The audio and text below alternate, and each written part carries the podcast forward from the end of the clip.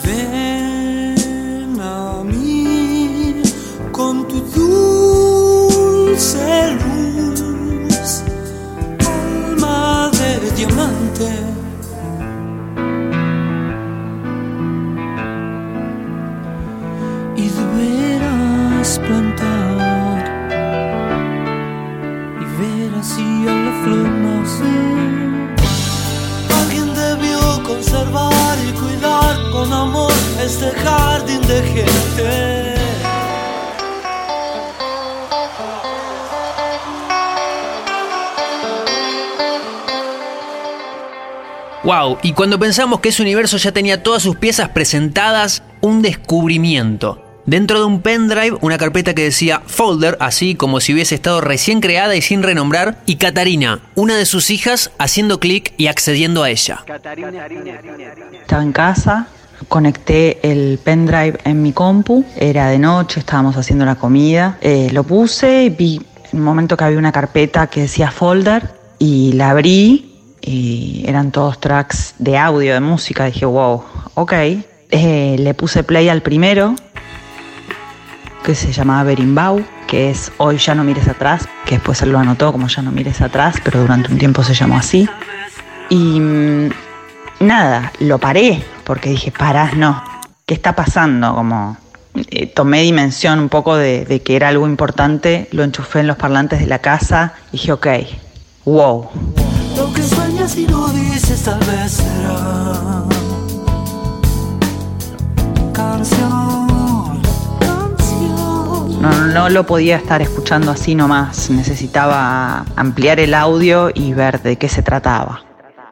Ubiquemos Ya no mires atrás en la línea de tiempo de la obra de Spinetta. Estas grabaciones fueron posteriores a la de su disco Un Mañana se dieron entre 2008 y 2009 en su casa estudio La Diosa Salvaje, un par de años antes de que se grabara otro material que conocimos en 2015. Los amigos, las canciones grabadas junto a sus amigos Dani Ferrón y Rodolfo García.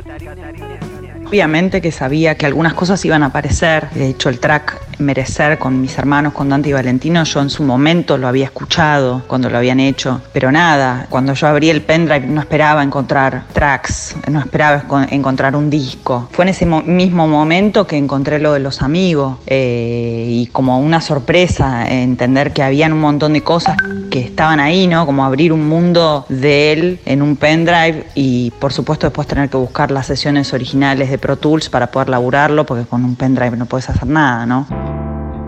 Paso posterior fue hablarles a mis hermanos y decirles, chicos, está esto.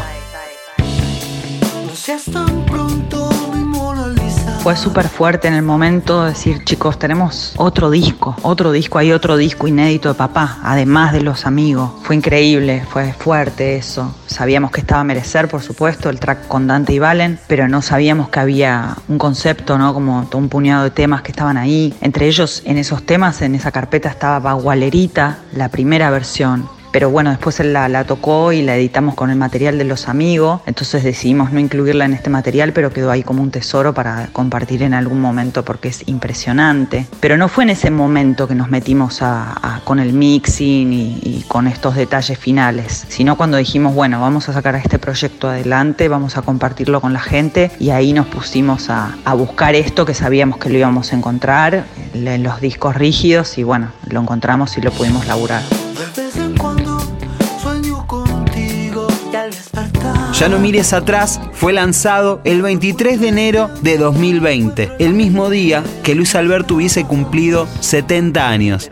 Primero que entre todos los hermanos, los cuatro hermanos, dijimos, ok, esto es el último disco de papá. Primero vamos a sacar los amigos y este es el último, último disco de, temas inéditos. Y bueno, ya encontraremos el momento para sacarlo. No sabíamos cuándo iba a ser, pero ninguno dudó de que esto había que compartirlo con la gente. Eso por un lado. Y por el otro lado, el que hizo posible también que sacáramos adelante esto fue Mariano López, su técnico, su ingeniero de sonido de toda la vida, ¿no? De papá, de muchísimos años, que me dijo y nos dijo, bueno, chicos, a ver, escuchemos el material, eh, busquemos el sonido que tu viejo quería, agreguemos las cosas que sabían ellos que faltaban, digo ellos, tanto Claudio Cardone como el Mono Fontana, como Sergio Bardinelli, Nerina, todos sabían eh, los pequeños detalles que faltaban en este material y todos se recoparon en que encontráramos y sacáramos adelante esos temas porque son preciosos. Pero ya te digo, Mariano López hizo, hizo un laburo muy, muy genuino, se lo puso al hombro. Eh, con, mucho, con mucho amor y mucho respeto, el mixing, el mastering y los detalles que faltaban y por supuesto Dante y Valentino con la producción de Merecer y todos laburando en conjunto con muchísimo amor y muchísimo respeto.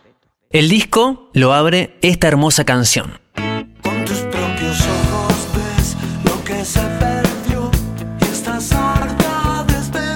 Se llama 20 ciudades. Le sigue esta canción que le da nombre al álbum ya no mires atrás.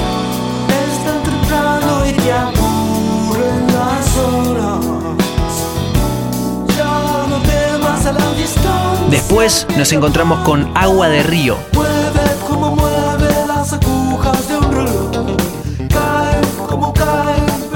Nueva Luna, Mundo Arjo. Esta canción de amor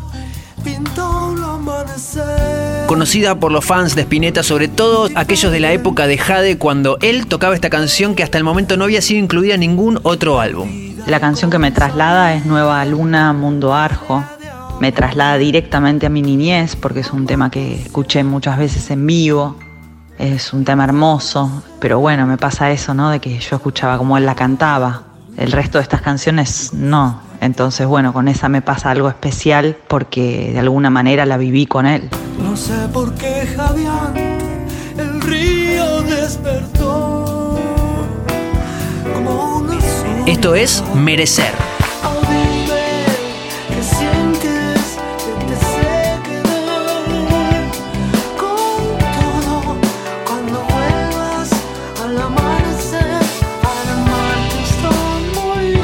Hondera y con la presencia de Valentino y Dante, sus hijos, tirando unas barras de rap directas al corazón.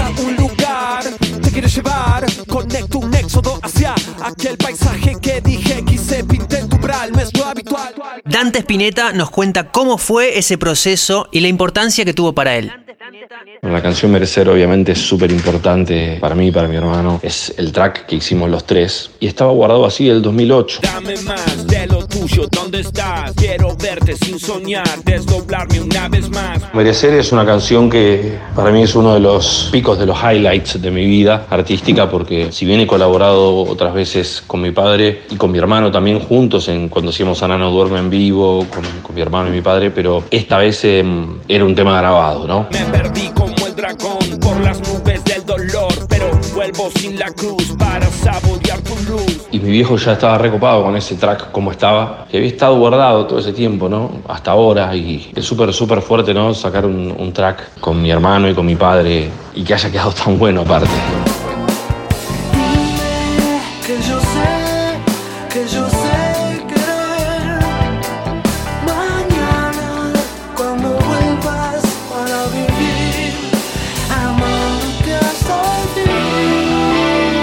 Como, la magia sí continuó, directo, sin interrupciones y, con, con un flow real, familiar y de amor. Las últimas dos canciones, Luces y Sombras, Luces y sombras, una extraña armonía y un frío lugar donde llegar. y Diadema Todo lo que escuchas es ángel fueron pensadas por Luis para Grace Cosseri, su coach vocal, y por suerte también pasaron a formar parte de este disco. En un ratito te contamos algo más al respecto de esto. De esta carpeta original, finalmente quedaron cinco temas de esa carpeta en el disco Ya no mires atrás, ¿no? Los dos últimos tracks fueron agregados posteriormente. Yo sabía que existía Diadema, un- una canción de Ale Franov con letra de papá, que era para un proyecto para Graciela Coseri que finalmente no se hizo. Y bueno, yo con Ale que tengo amistad y qué sé yo, sabía que estaba, eh, se nos ocurrió, bueno, que ese tema completara el disco y después Ale me dijo, mirá, fíjate que había otro que se llamaba Luces y Sombras, fíjate si lo encontrás. Así que bueno, fueron dos instancias más de búsqueda, arqueológicas te diría, en los discos rígidos para encontrar estas sesiones y bueno, ahí está, y con eso se completan estos siete temas increíbles. Tuvimos la posibilidad de hablar con los integrantes de la banda que fueron parte de Ya no mires atrás. Claudio Cardone, tecladista que acompañó en varios discos a Spinetta, bueno, no solo al Flaco, también estuvo con Iria Kuriaki, Fito Páez Baglietto, entre muchos. Sí, obviamente yo sabía que estaba ese material, no sabía qué se iba a hacer con ese material nada más. Participé en las cinco primeras canciones del disco, las cuales tenían unos teclados de base grabados en vivo en el momento, porque la base está grabada toda en vivo. Luisito, Nerina, Sergito Garinelli y yo, eso está tocado todo en el mismo momento. Pero bueno, con la salvedad de que había una canción en la cual ya estaba como todos los demás sintes agregados y los demás detalles y arreglos agregados, que es Agua de Río, con el detalle de que en realidad yo había hecho una referencia para Luna Nueva, pero la idea siempre fue de Luis de que esa canción la grabase el mono. El Mono Fontana, otro músico que acompañó a Luis Alberto en un montón de proyectos, Spinetta Jade, eh, su etapa solista, inclusive hasta llegó a participar del Unplugged de MTV junto a los socios del desierto, también va a dar su testimonio.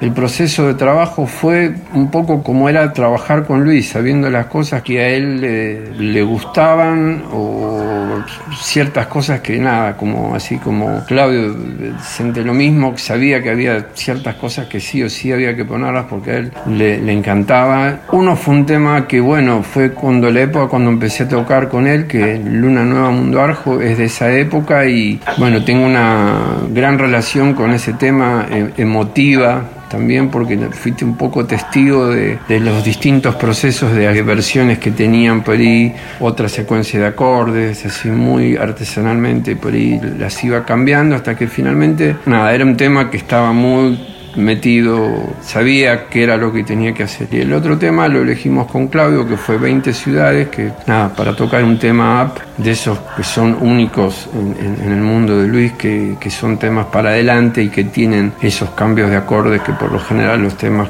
que son así más rockeros no, no tienen esa textura. Me encantaba la letra, me encantaba el, el, es, ese tipo de de groove que tiene él tocando lo que él decía la tableta con la guitarra, la, la guitarra media muteadita. Nada, me pareció muy familiar también tocar eh, esos temas. Así que nada, creo que cualquiera que me hubieran dicho hubiera estado realmente feliz. Nerina Nicotra, la bajista del cuarteto que acompañó a Luis para sus últimos álbumes, desde Pan hasta lo que escuchamos hoy en Ya no mires atrás. Estas canciones surgían de que las, las tiraba en los ensayos y algunas no, algunas las tiró el día que grabábamos. Y bueno, y también esta Nueva Luna que la veníamos tocando hace tiempo ya, siempre él la tocaba. Y dijo, bueno, vamos a grabarla, que no tengo una versión de estudio. Lo que está bien claro es que nunca le faltaban canciones como para completar un disco, al contrario, y, Luis tenía siempre las canciones, la música, las ideas, era lo que le brotaba. Fue como una emoción muy grande porque en, en cuanto sonaron los primeros acordes fue como volver a, a revivir un poco todo lo que fueron esos días de grabación y muy movilizador y sobre todo te reconecta con una parte muy linda, de las mejores partes que uno se quiere reconectar y también fue como tener a, Luis como un bonus, ¿no? Que de tenerlo todos esos días y hasta ahora como más cerca de nuevo. Sergio Berdinelli, baterista que puedes escuchar en discos de Los Curiaki y de Fito Páez, entre otros, también, como Nerina, integró esta última formación de Spinetta.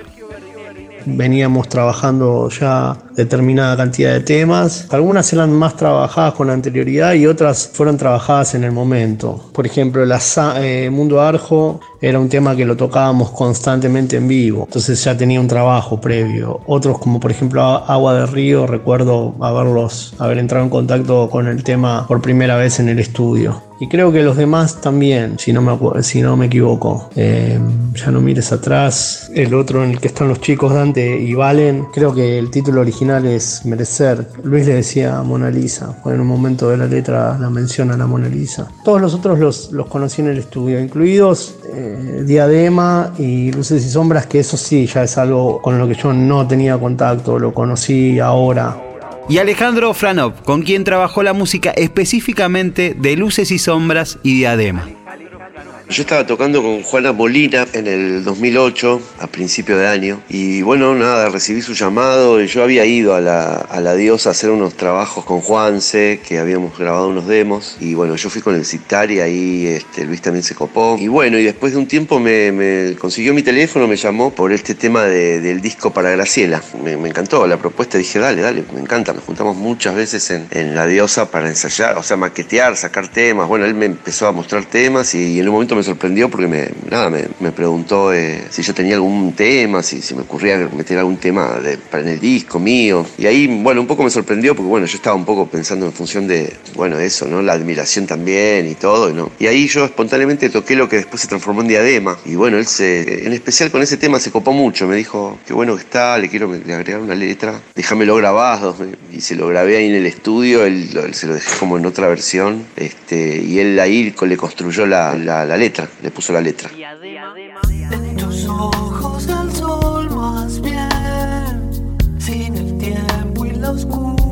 Ya digamos, de un tiempo para acá me, contactó la familia nuevamente y me dijo de que bueno, que estaban queriendo, eh, digamos, editar este material nuevo, que habían encontrado este, un montón de cosas de nuevas y había aparecido, digamos, diadema en esta versión. Y bueno, me contactaron y, y ahí fui haciendo como cositas, viste, retocándome.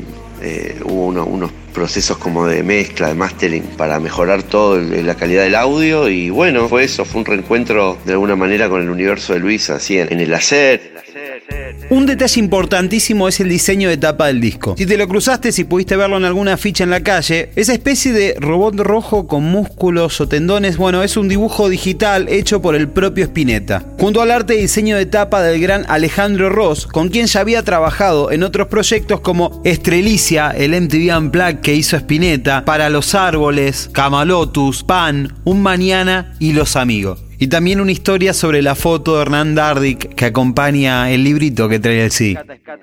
Bueno, y el arte también estaba en ese pendrive. Yo me, lo enchufo y lo empiezo a ver una vez más, a ver qué dibujos podía encontrar ahí. Y ahí fue una sorpresa porque encontré una carpeta que nunca la había abierto, que cuando la abrí tenía un montón de otras carpetas con una bola de dibujos que no había visto nunca. Y ahí realmente, o sea, me agarré la cabeza y me, realmente me emocioné, fue un momento fuerte, porque decir, ¿cuántas veces yo vi este pendrive y esto no lo vi y estaba ahí? Que sí, que uno sabe que hay un montón de trabajo gráfico, de dibujos de papá en distintos soportes, pero esto supuestamente ya lo tenía visto todo y no, no era así, había más todavía. Y bueno, cuando empecé a ver esta serie, porque eran varios seres galácticos, estos robots así súper especiales, dije, bueno, viene por acá el arte, ahí hice una selección y bueno, fui a mis hermanos diciendo, ok, para mí es este rojo que piensan, esta es la tapa, la contratapa. Tenía un montón de material de fondos digitales para que Ale Ross se inspirara y hiciera este trabajo maravilloso una vez más. Así que nada, fue decir, chicos, ¿qué les parece esto? Estuvimos todos de acuerdo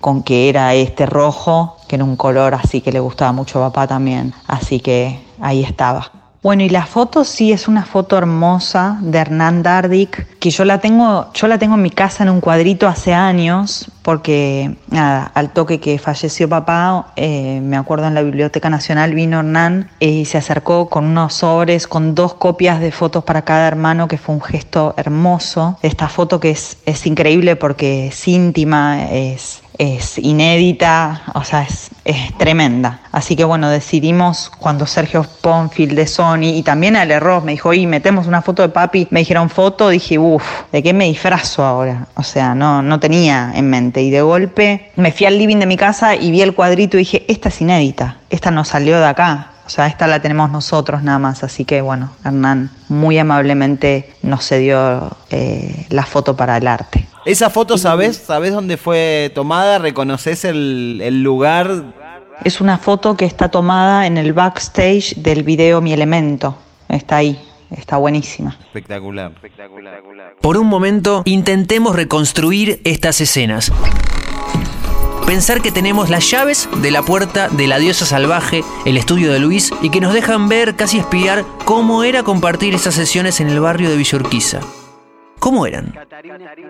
Y él estaba siempre ahí en su casa estudio, en la diosa salvaje, en donde podía ir y venir, ¿no? Con su creación, grabando, probando cosas, ensayando y disfrutaba muchísimo de poder compartir la música, de compartir momentos, de cocinarles a, sus músicos, a sus amigos, a su familia, ¿no? Pero tenía esa, esa dinámica de, de compartir desde otro lado, ¿no? No, creo que en eso él era muy especial y que a la vez no paraba de generar generar música, generar momentos increíbles y por ahí tocaban un rato, después les cocinaba, después volvían y, esa, a él le encantaba esa comunión que se formaba, esa, esa manera de compartir la vida de alguna manera. Así que nada, este material está gestado con esa energía, ¿no? Estos temas nacen de esa manera de él, así que es una, es una enseñanza muy grande para todos.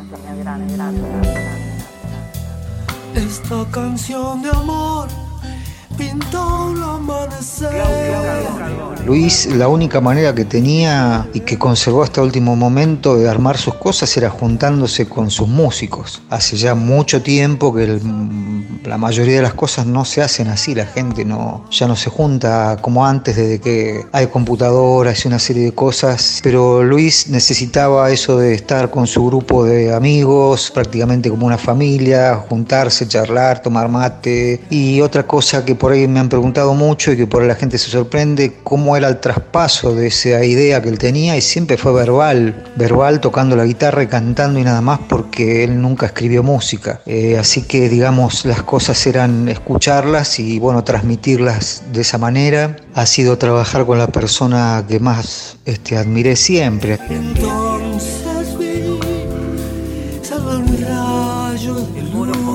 Tengo todo tipo de recuerdos de, estar tocando, no sé, grabando y Luis mirándome así como disfrutando a decirle yo, eh, bueno, jugate un partido del ping-pong y cuando termino la toma vení y te muestro lo, lo que hice. O sea, teníamos ese nivel de, digamos, de, conocernos uno con otro y nada, a no ser que haya una melodía que por ahí me pedía, bueno, esta melodía por ahí tiene que estar, qué sé yo, me daban siempre vía libre para, para poder poner. Él tenía siempre, entre los dos le poníamos nombres a los sonidos, clavito, monjas, Disney, más todo lo que aprendí de, de poder, así de entrenamiento auditivo, de, de él tocar los temas y yo trabajar con él era escuchar los tonos ya, como era como escuchar la voz de él. Tratando de salvar la seda de tu piel. Recuerdo en cuanto a él que sus días siempre eran muy productivos. Estar de gira, que me haya tocado la habitación de al lado y, escuchar la guitarra de Luis desde, desde mi cuarto y quizás por ahí si todos estábamos tratando de descansar un poco, Luis siempre estaba grabando, tocando, era su manera de, vivir. También en la cotidianeidad nos reíamos y también compartíamos, por ejemplo, venir de un show y a veces era tarde y pedíamos algunas veces pizza y empanada y a veces estaba cerrado ya porque era muy tarde, entonces nos mirábamos y decía, hacemos una, pasta, unos fideos y estar a las 3 de la mañana. Eh, yo amasando con Luis, que él tenía la pasta linda, haciendo pasta para todos. Esos, esos momentos amasando y, recapitulando cosas que nos hicieron reír, cosas musicales que habían pasado en el show. Siento miedo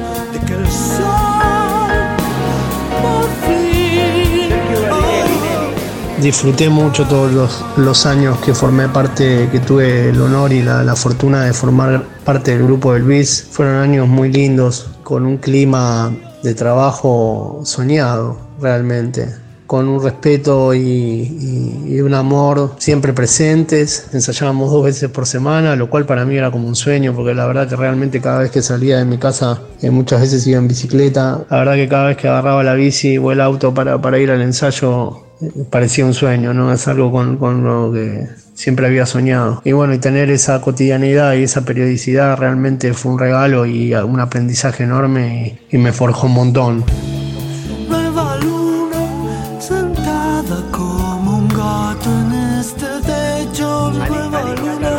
Luis era un genio, para trabajar con él era, genial. Es, es estar haciendo, digamos, magia musical con él era, fue, fue, un, fue un, honor total aparte, ¿no? O sea, como estar ahí con él en su estudio, era como un alquimista, digamos, de, como era él, ¿no? La personalidad que tenía, el sentido del humor y, era bastante obsesivo con el audio, con cómo se iban llevando a cabo las, los procesos y bastante intuitivo, o sea, todo esto se basaba en una gran intuición, él tenía una intuición para saber qué había que ir agregando, cómo se iba armando y de alguna era mágico y era un trance que después te dabas cuenta, digo, uy, loco, estuve todo el día con este maestro, ¿no? Porque para mí era un, maestro, Luis. Tan pronto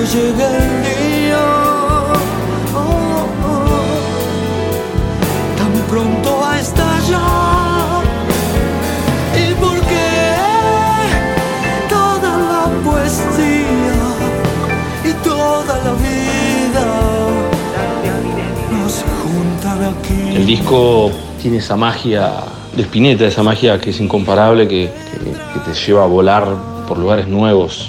Eh, toda la mística de, de, mi padre está ahí también una vez más. Nos pareció que era una gran idea sacarlo el 23 de enero, el día de su cumpleaños, y celebrar con su música, ¿no? Su nacimiento, su inmortalidad, ¿no? A través del arte.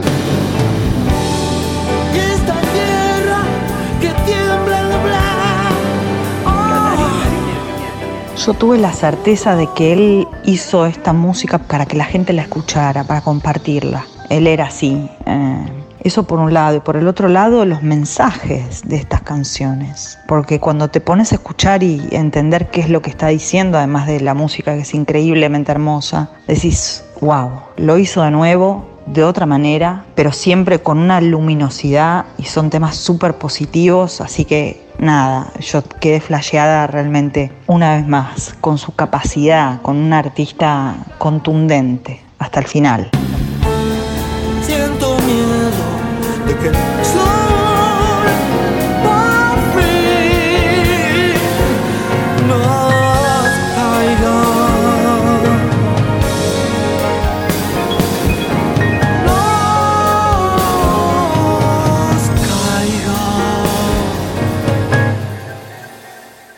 Con estas imágenes los invitamos a que vayan a la escucha del disco si es que todavía no lo hicieron. Se llama Ya no mires atrás y si ya lo escucharon, jugar a que son testigos de estos momentos que dejaron estas canciones nuevas al universo espinetiano.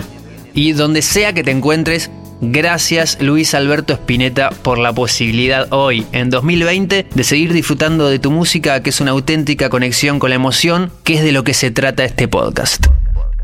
Somos Agustín Genoni y Fede Vareiro y esto es Más Música, Más Emoción.